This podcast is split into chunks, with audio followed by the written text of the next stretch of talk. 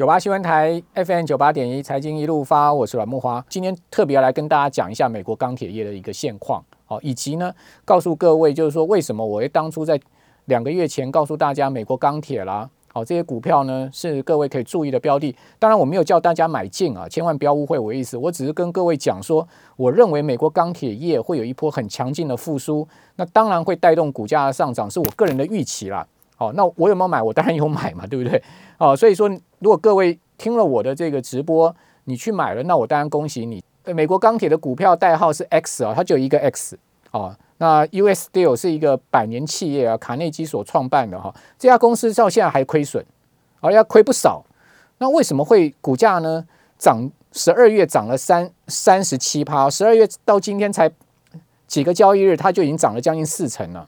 哦，昨天晚上到今天清晨收盘，它大涨了十几趴，好，一天就涨了这个十三趴吧，好，如果没有记错的话，因为我早盘昨天晚上开盘看它的时候，它是涨五趴六趴嘛，我要睡觉的时候去看它涨了十趴了，我就去睡觉了，一觉醒来看，哇，怎么涨了十三趴？哦，到底在涨什么？等一下告诉各位，十一月这档股票涨了百分之四十五的幅度，哦，四成五。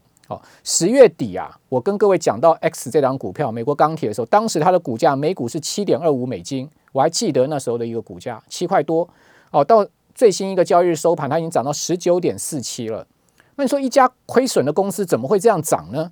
哦，这一段波段涨幅多少？百分之一百七十。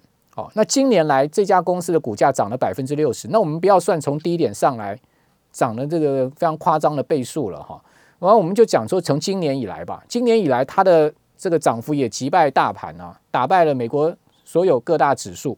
哦，那我们刚才在强调这家老公司哦，这个高炉的一家钢铁公司，为什么他们股价有这么大的爆发力？这其实是跟整个大环境的面向有关，不单单这家公司，其实很多美国的钢铁股都涨得非常的夸张。我等下会跟各位报告一些其他各位我们在节目还没谈到的一些个别公司哈。好，那最新的消息为什么造成美钢股价最新一个交易涨了两位数？就是呢，他宣布了哈，他用七亿多美金的买权呐，哦，去买了这个一家钢铁厂叫做 Big River，好，他剩下百分之五十点一的股权。事实上，美国钢铁在去年他就用七亿美金啊。哦，去买了这个 Big River 的这个部分股权，哦，就一半的股权。那同时他有一个合约，就是说他在未来四年内，他可以再买进啊剩下的股权。那他这一次呢，就一口气把这家公司给全部收购过来了，就把这个 Big River Steel 这家公司给收购过来过来了。那这家公司 是一个高炉的这个炼钢公司。那我们刚刚讲嘛，呃，我啊，对不起，Big River 是个电炉的炼钢公司。那美国钢铁，哦，它是一个高炉的炼钢。哦，那高炉炼钢跟电炉最大差别是什么？各位知道吗？哦，就是呃高炉的这个钢铁厂啊，它是用铁矿砂加加上这个焦煤去炼钢的。那这个电炉的呢，它是用废钢去炼钢的。好，那铁矿砂如果价格低的时候呢，这个高炉厂呢，基本上是有这个呃原物料成本的优势。但各位知道最近铁矿砂涨多少吗？哦，涨了百分之四十啊！哦，所以这个原原物料价格一直在飙涨啊。好，所以美国钢铁它去并了这个电炉厂的话，它就相对在这个成本上面就有一个所谓的铁矿砂跟废钢的哦废铁的这种结合的优势。这个就是美国钢铁在打的一个算盘。好，那美国钢铁现在目前的企业价值是只有七十六亿美金啊。特斯拉现在价值多少？六千亿美金啊。那你觉得买盘容易推推升特斯拉呢，还是买盘容易推升这些钢铁厂呢？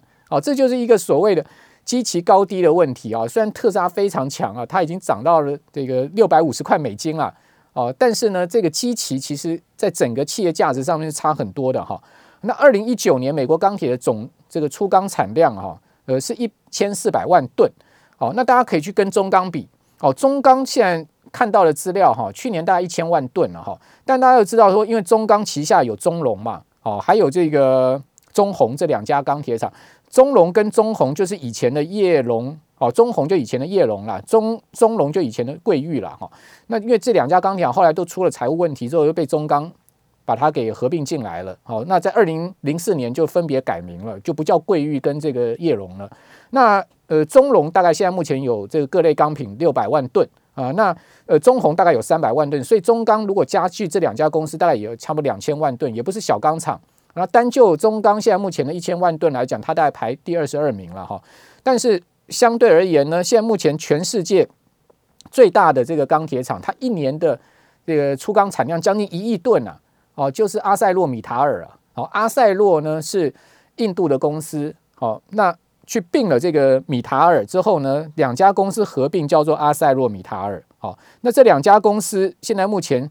呃，加起来啊，是全世界最大的这个炼钢量了，好，大概一亿吨。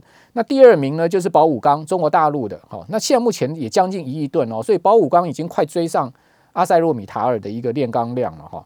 好，那这个阿塞洛米塔尔呢，最近也有一个消息啊，就是他把他北美最大的这个平压钢钢钢的这个钢厂啊，他要去呃。他要他要去卖给另外一家公司，叫做 Cleveland Cliff 克利夫兰 Cliff 这家公司，这家公司也有股票上市啊，代号是 CLF，各位可以去查一查，今年股价涨势也非常的凶猛哦哦，所以不是只有代号 X 的美国钢铁在涨哦，所以克利夫兰 Cliff 这家公司的股价也是在涨，那 Cliff。呃，Cleveland Cliff 这家公司以前它是做这个挖矿的哈，铁矿砂的公司。那他去呃吃下这个阿塞洛米塔尔在北美的这个厂之后呢，他就有这个炼钢的这个能力了。好，所以他就从这个原料到呃钢的生产都有了。所以说法人也很看好这家公司的股票。好，CRF 各位也可以去了解一下。好，那呃同时另外一个消息啊，就日本最大的这个炼钢厂啊，就是这个日本制铁啊。哦，他也宣布啊，跟这个米塔尔啊要合作一新建这个电炉厂。好，在这个阿拉巴马州，好年产是一百五十万吨。好，这个是今天的新闻哦。好，所以各位，你就从这些角度，你可以思考到什么？就北美现在美国美加地区啊，其实钢业是在做一个大整并，哦，很大的一个整并的一个情况。哦，就大吃小啦，然后呢，呃，大家合纵连横啊。哦，未来的整个产业秩序会更完整，好，这个是我的看法。另外呢，就是现在目前呢是处在一个缺货的状况，哦，所以你看到铁矿砂价格在涨，然后冷压、热压全部价格都在涨，好，那平压钢板的价格也都在涨，哈，就做汽车的这些呃特殊钢的价格都在涨，好，整个景气复苏的态势非常的明显，好，所以从这个角度来看，那你当然要。这个往这个方向去做投资的思考嘛，所以为什么在两个月前多，我就跟各位讲，注意美国钢铁业整体的复苏情况，因为在今年上半年疫情很严重的时候，美国关了很多高炉厂了，所以它产能开始在缺了。好，现在目前要重新恢复啊，点火没那么快了。好，所以这些钢铁厂要慢慢的恢复产能的。好，所以说在整个景气快速的一下这个 booming 起来哦，这个复苏的状况之下。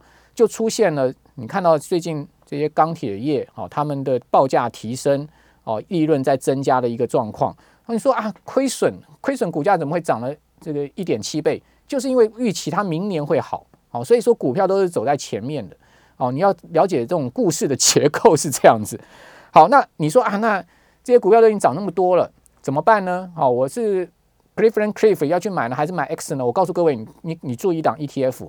我代号叫 XME，好，SPDR 的这个 ETF，这一个 ETF 的前三大持股，第一个就是 Cleveland Cliff，第二个呢就是代号 X 的美国钢铁，第三个呢是 Washington Industrial，好，那我没有时间再跟各位介绍 Washington Industrial 这家公司了。